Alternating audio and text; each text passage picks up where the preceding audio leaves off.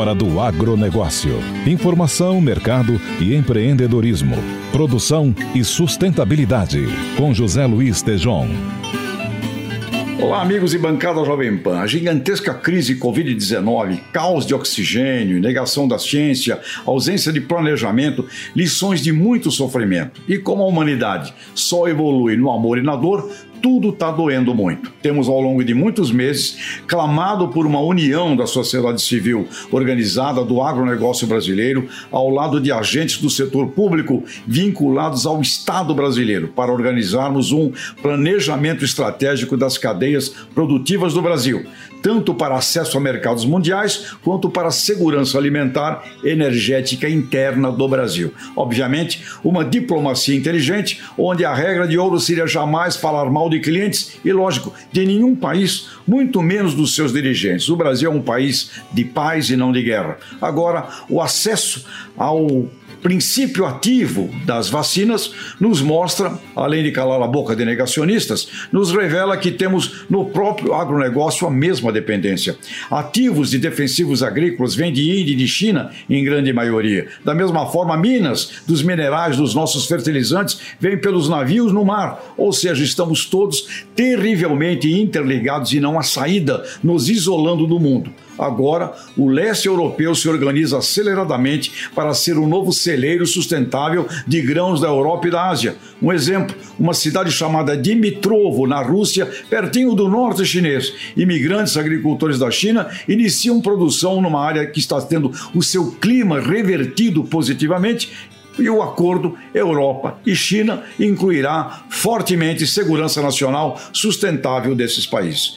Covid-19 chacoalha o mundo todo, destrói líderes, cria outros. Temos riscos e, como Churchill disse na Segunda Guerra Mundial, num momento crítico de resistência, ele falou: nunca tantos dependeram tanto de tão poucos. Brasil está na hora. Nunca tantos brasileiros dependerão tanto de tão poucos. Aqueles que assumam o papel de líderes e um ótimo começo é o planejamento estratégico do agro nacional acima de partidos e ideologias, um plano de Estado. Alimento é paz. José Luiz Tejon, para a Jovem Pan. A hora do agronegócio. Governo libera pagamento do Garantia Safra para 197 mil agricultores familiares, nos fala Rocio Paique. O Ministério da Agricultura publicou uma portaria que libera o pagamento do Garantia Safra para 197 mil agricultores familiares de 249 municípios. O governo vai desembolsar 168 milhões de reais para pagar os produtores em uma parcela única de 850 reais. Tradicionalmente, a União divide o pagamento em cinco parcelas de 170, mas ela decidiu liberar o valor de uma única vez em função da pandemia do coronavírus. O programa tem o objetivo de assegurar o sustento básico das famílias que têm perdas na lavoura devido a secas ou enchentes. Segundo o Ministério, os valores serão liberados aos estados de Alagoas, Bahia, Ceará, Maranhão, Minas Gerais, Paraíba, Pernambuco e Piauí. Os valores garantia safra da temporada 2019-2020 ainda estão sendo desembolsados. No ciclo anterior, o governo pagou 361 milhões de reais a quase 426 mil agricultores, o que representou uma queda de 18,7% em relação à safra de 2017 e 2018. Consumo de carne bovina no Brasil em 2021 deve apontar nova queda e voltar ao patamar de décadas atrás.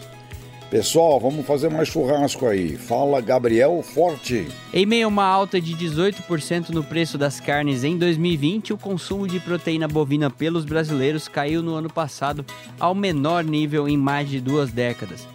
Diante desse quadro, a expectativa de analistas é de uma nova queda no consumo interno de carne bovina esse ano o que deve levar o acesso à proteína preferida pelos brasileiros a níveis anteriores à década de 90. De acordo com dados da Conab, a Companhia Nacional de Abastecimento, o consumo brasileiro de carne bovina foi de 29,3 quilos por habitante em 2020, o que representou uma queda de 5% em relação aos 30,7 quilos por habitante de 2019, ano em que o consumo já havia recuado 9%.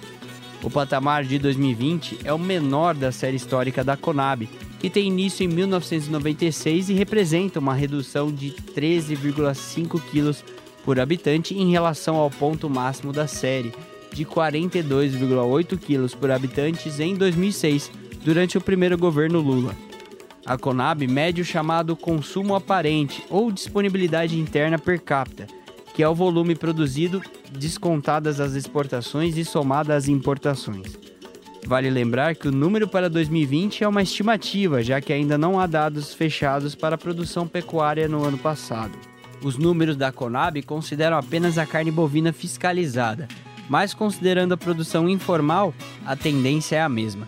Segundo a estimativa da consultoria Agrifato, levando em conta a produção formal e informal, o consumo de carne bovina teria caído 11% em 2020 para 34 quilos por habitante, contra 38,2 quilos por habitante em 2019.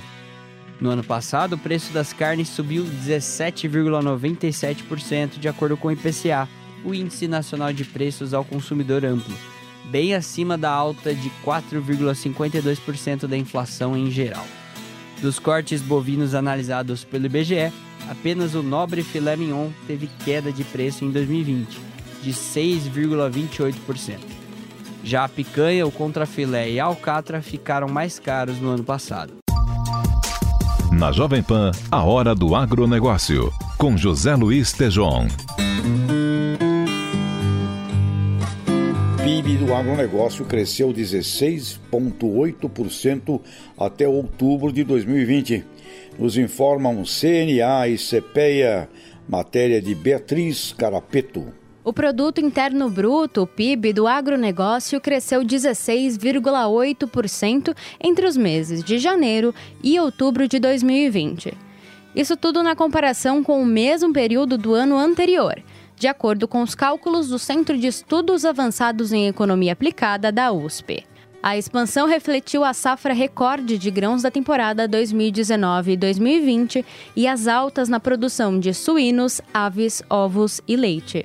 Contribuíram ainda o forte avanço dos preços agropecuários, resultado do aumento do consumo doméstico e externo e da alta do patamar da taxa de câmbio.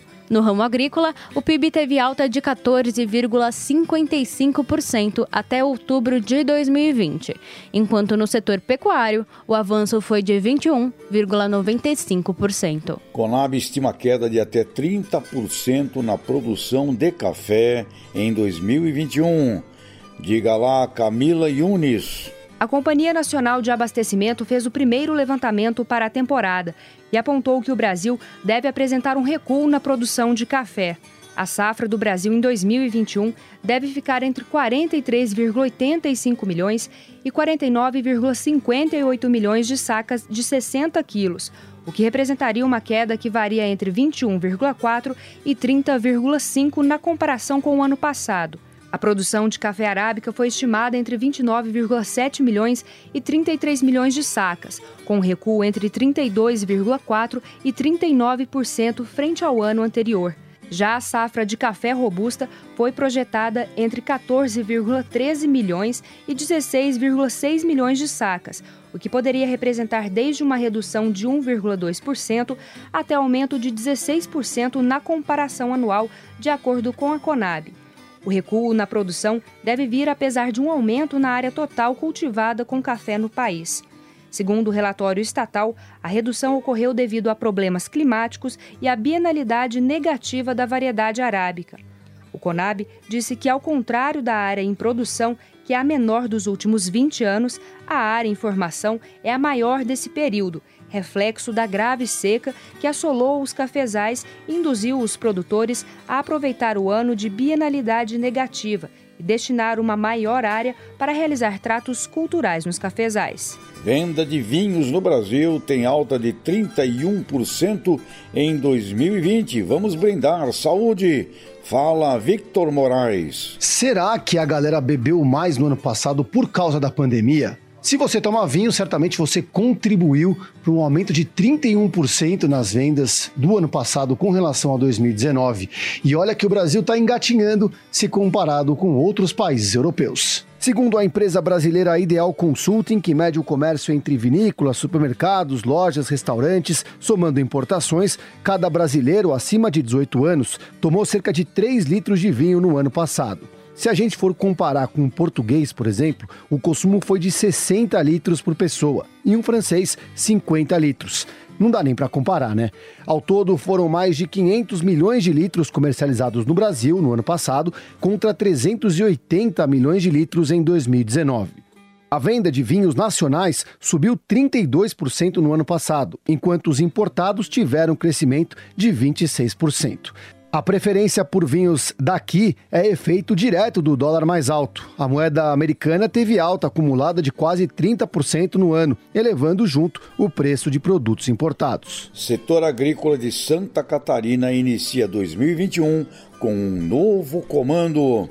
Matéria de Lene Junsec. E aqui em Santa Catarina, o setor agrícola inicia o ano com um novo comando. O deputado Altair Silva, do PP, deixou a Assembleia Legislativa para assumir a Secretaria de Estado da Agricultura, da Pesca e do Desenvolvimento Rural. Santa Catarina coleciona os títulos de maior produtor nacional de suínos, maçã, cebola, pescados, ostras e mexilhões. Segundo maior produtor de tabaco, palmito, aves, pera, pêssego, alho e também de arroz. O agronegócio corresponde por 70 70% das exportações catarinenses em 2020 e por cerca de 30% do produto interno bruto. A Altair pretende focar os trabalhos neste momento para reduzir os impactos da estiagem em Santa Catarina e a melhoria na energia elétrica disponível no meio rural. Eu venho do setor, do setor produtivo e tenho uma vocação natural com as causas agrícolas de Santa Catarina. Na Secretaria da Agricultura, nós vamos procurar implementar ações no sentido de fortalecer a Secretaria da Agricultura como um todo.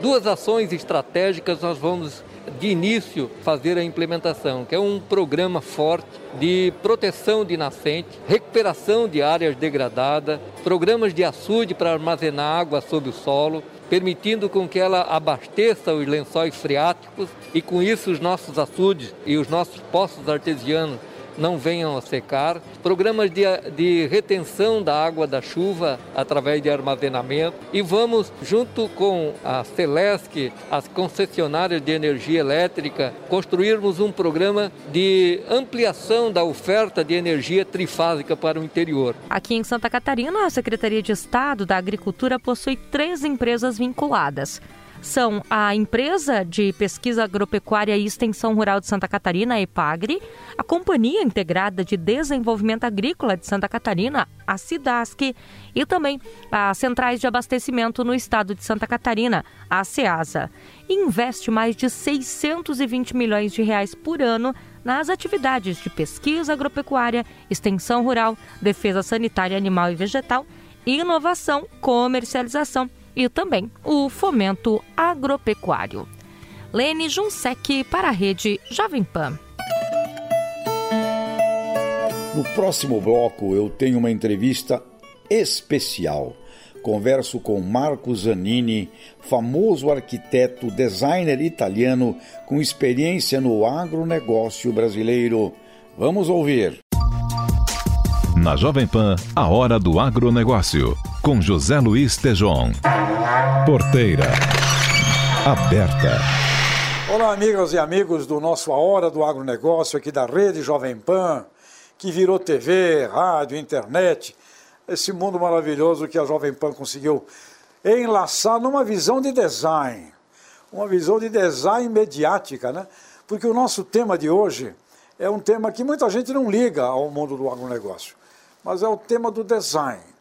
E nós temos aqui no Brasil a felicidade de ter um grande designer internacional que se apaixonou pelo Brasil e pelo agronegócio. E nós vamos entrevistá-lo hoje para falar sobre design e agronegócio. Qual é a ligação que isso tem? Marco Zanini, seja bem-vindo aqui à nossa Hora do Agronegócio e explica aqui para os nossos telespectadores, ouvintes, internautas, um pouquinho da sua história, eh, das coisas que eu sei que você fez geniais no campo do design e você aqui no Brasil para a gente caminhar para o mundo do agronegócio. Seja bem-vindo, Marco Zanini. Prazer falar com você. Eu sou italiano, mas moro no Brasil há 15 anos, no Rio de Janeiro. Sou arquiteto e designer. Trabalhei 25 anos em Milão, fazendo projetos na maioria internacionais em mais de 30 países de cinco continentes. Morei também na Califórnia nos anos 70 e cinco anos em Panamá antes de vir a morar aqui no Brasil. É, minha experiência é totalmente diversificada. Eu fiz arquitetura, consultorias, design industrial, art direction, inovação, desenhei de aeroporto a cristais de Murano, de lojas a posto de gasolinas, de óculos a computadores, de super iates a automação industrial. É, no Brasil, trabalhei em várias áreas e fiz vários projetos de casas, de objetos, de interiores de navios do petróleo, até de, de máquinas para pesquisa de petróleo em água profunda. Mas me dei conta cedo que o destino geopolítico do Brasil é de ser o celeiro do mundo. E basicamente de exportar água na forma de proteínas animais, açúcar, grão, celulose, algodão. Assim eu comecei a atuar na aplicação do design thinking agronegócio. Estou fazendo isso há quatro anos com muita, muito prazer. É um, é um setor interessante, acho é o setor mais vital, mais moderno, mais avançado que tem hoje no Brasil, no, no Brasil e que tem a massa crítica para competir no mundo. Uh, Zanini, é extraordinária essa coisa. Para o nosso público aqui, muitas vezes talvez tenha uma visão de design ainda como uh, desenho de embalagem ou, ou de uma arte. Explique sucintamente, rapidamente, qual é a visão uh, de design estratégico, desse design que você trata, que é um, uma inteligência muito maior do que não é, não é só não é só a arte do desenho, é um complexo intelectual abrangente. Em poucas palavras, como você define design, Zanini? O design é uma profissão, mas também é um método, um conjunto de teorias e de ferramentas necessárias para realizar projetos. Uh, na história da humanidade, o design mudou muito. Okay? Na Itália, ainda hoje é considerado uma parte da arquitetura. E nós, designers italianos, temos essa base educacional na arquitetura. Eh, no mundo anglo-saxão tem uma, uma tradição mais técnica ligada à Revolução Industrial Inglesa do século XVIII. Hoje, eh, depois da internet, da globalização, do manufacturing indo para a China, o vetor da disciplina que acho mais vivo e vital é o design thinking, eh, que combina inspiration, ideation e implementation. Eh, processo holístico e human-centered, com o homem no centro da, do, do quadro, que integra, de um lado, as necessidades da sociedade, do outro, as possibilidades oferecidas da ciência e da tecnologia, mas num processo sustentável também do ponto de vista econômico. O principal produto desse, desse design thinking nos últimos 20 anos são as startups. São as empresas inovadoras que desenvolvem uma ideia original, nova, e la colocam no mercado rapidamente e, como temos visto em Silicon Valley, com bastante sucesso. É interessante Zanini, quando a gente passa a pensar. Antes dessa pergunta, Oi? pode descer mais a câmera dele? Ah, pede, está é, pedindo para descer mais sua câmera, Zanini. Assim? Perfeito. E aí você. Tá bom? Melhor? Vai daí? Vai daí. Vai daí. Então, pegando comigo de novo. Ok. Zanelli, quando você fala isso, a gente associa a, a, essa coisa olhando a história da agricultura brasileira. Eu me lembro, por exemplo, do desenvolvimento da semente híbrida de milho nos anos 70, 80. Havia ali um design inteiro da semente, dos procedimentos, o desenvolvimento do plantio direto brasileiro. Era uma startup de meia dúzia de pessoas lá da área de Campos Gerais, daquela região lá da, da Batava, Carambeí, daquela área, é, que viram uma forma diferente de gestão do, de solo. Safra e safrinha no Brasil, uma visão de design, de inter... e LPF, integração lavoura, pecuária, floresta, agricultura de baixo carbono, uh, ou, ou seja, essa carne agora, carne de carbono neutro, isso tudo tem esses ingredientes que você, que você traz, e a hora que tomamos consciência deles, isso nos acelera do ponto de vista da velocidade da gestão. Então, agora, Zanini, você que se apaixonou, aliás, brilhantemente, como, como outro italiano, Domenico De Masi, um sociólogo que também tem pelo Brasil uma paixão riquíssima na sociedade tropical que conseguimos criar aqui, você tem, é, como também um italiano na, no campo da arte, no campo do design, esta visão do, do agronegócio brasileiro, do alimento dessa coisa do alimento no Brasil ser realmente a nossa vocação. O que é que você tem visto, Zanini, de associação desse seu conhecimento a exemplos que você já tem trabalhado aqui uh, no Brasil? Bom, hoje estamos na transição da agricultura como execução, como trabalho, como cansaço, com poucas oportunidades de pensar uh, para uma agricultura como projeto, como criação, como uma atividade prevalentemente intelectual e criativa. Eh, os exemplos que você fez, o plantio direito, a semente, por exemplo, essa, esse movimento para trazer o trigo no cerrado, eh, tudo isso é exatamente essa é, motivação para a inovação, que é algo raro e que no, no Brasil hoje tem, mas só na agricultura. É, é, a única área onde que tem essa, essa euforia, essa, essa mágica. Okay? Eu, eu passei uh, 45 anos fre frequentando Silicon Valley e tenho muitos amigos lá que foram parte do processo eh, da criação da internet, do mouse, de um monte de coisas, ok? So, eu reconheço hoje no Brasil essa, esse estado psicológico mágico na agricultura brasileira.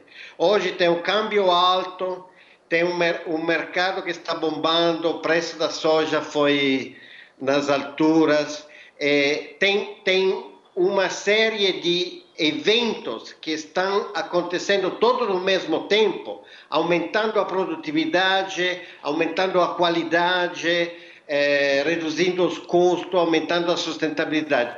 E esse acontece de vez em quando é, na história da humanidade. Berlim nos anos 20, Paris nos anos 10, 1910 a Ville Lumière, eh, Tóquio nos anos 80. No mundo sempre tem um lugar especial. Londres de Mary Quente, de Beatles, eh, Carnaby Street. So, eu acho que hoje na agricultura é o Brasil, nesse momento. E a gente tem que ter, eh, tomar vantagem dessa oportunidade. Tem que trabalhar para que o, o sucesso continue.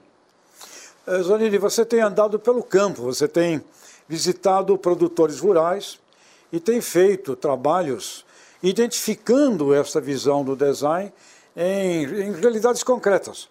Marise Porto com o ILPF, Antonieta uh, lá da Rex, ou seja, você tem andado por aí e visto coisas. Do que você tem caminhado, olhado, agora recentemente um trabalho muito grande também é, para o lançamento de uma semente inovadora, que é a Intacta 2 Extend, uma, uma revolução genética. Você, anda, você tem andado pelo campo brasileiro. O que, que você nos diz das experiências que você tem é, tido concretamente aí no, no interiorzão do Brasil? Primeiro, ver pessoalmente essas fazendas é muito interessante. Se aprende muito.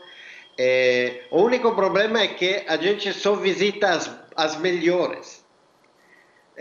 A, a gente só passeia para história de sucesso, a Marise Porte uma, a senhora Guacelli é outra, ou, uh, no Leite, no sul de Minas, a gente foi a ver uh, trigo no Rio Grande do Sul, foi a ver soja também no Rio Grande do Sul, foi a ver sementeiras de, grandes, de grande qualidade nos, no, em, no Paraná. So, a excelência tem. E é, e é de classe mundial. Agora, o problema é levantar o restante. A oportunidade não é. Não, os melhores já estão competindo com os melhores em qualquer lugar do mundo. Não tem dúvida, não tem dúvida. Mas tem muito que levantar no miolo. Tem, e é, sobretudo, um negócio cultural. Não é um problema técnico, a agronomia é muito bem tratada, as técnicas são muito bem conhecidas, os insumos, as máquinas, tudo o que é técnico está solucionado. O que a próxima etapa é realmente fazer uma agricultura contemporânea digitalizada, uma com rastreabilidade total, com sustentabilidade comprovada, etc. Muito obrigado, Tejão. Obrigado, Marcos Zanini. Olha, fica aqui a mensagem para todos os brasileiros e para o nosso pessoal do agro. Marcos Zanini, um dos designers mais conceituados do mundo, famoso, expert, chega aqui no Brasil e termina essa nossa entrevista com as palavras que ele acabou de dizer. O melhor agro do mundo. Eu acho que só está faltando a gente acreditar mais nisso e ter assim um certo jeito um pouco mais é, carinhoso e empático de dizer isso para o mundo, porque a palavra deste homem, que não é agrônomo, não é produtor rural, ele é um designer. Chega no Brasil e mostra para a gente: vocês têm o agro melhor do mundo. E ele vem da Itália, onde tem lá um talento eh, de, de, de terroirs, né? um talento também de agrícola, simplesmente é, encantador. Portanto, ficaria aqui no final desta, desta nossa entrevista com Marcos Zanini, designer, com esta frase extremamente estimulante e inspiradora. Temos o melhor agro do mundo. Só precisamos, talvez, transformá-lo de uma maneira maior para muita gente poder acompanhar no agronegócio. A sacada final. Temos um grave problema no Brasil de comunicação do agronegócio. Uma torre de Babel. As coisas importantes, sérias, significativas brasileiras não têm a justa percepção merecida. E os nossos problemas, eles também existem, acabam tomando uma proporção muito superior às realidades positivas. Nesse sentido, a CNA, Confederação Nacional da Agropecuária, e o seu presidente João Martins, estão iniciando um núcleo de estudos e de trabalhos chamado Imagem do Agro CNA-Senar é muito importante a organização, a orquestração da comunicação do agro brasileiro, para que possa ser uma sinfonia e não uma cacofonia. E como afirma também o presidente João Martins, sobre os problemas, sobre o que é ilegal. Ao ilegal, a lei. Ao legal, a boa comunicação para a percepção da sociedade brasileira e mundial. Ótima iniciativa essa CNA Senar, Imagem do Agro. Na Jovem Pan, a hora do agronegócio, com José Luiz Tejon.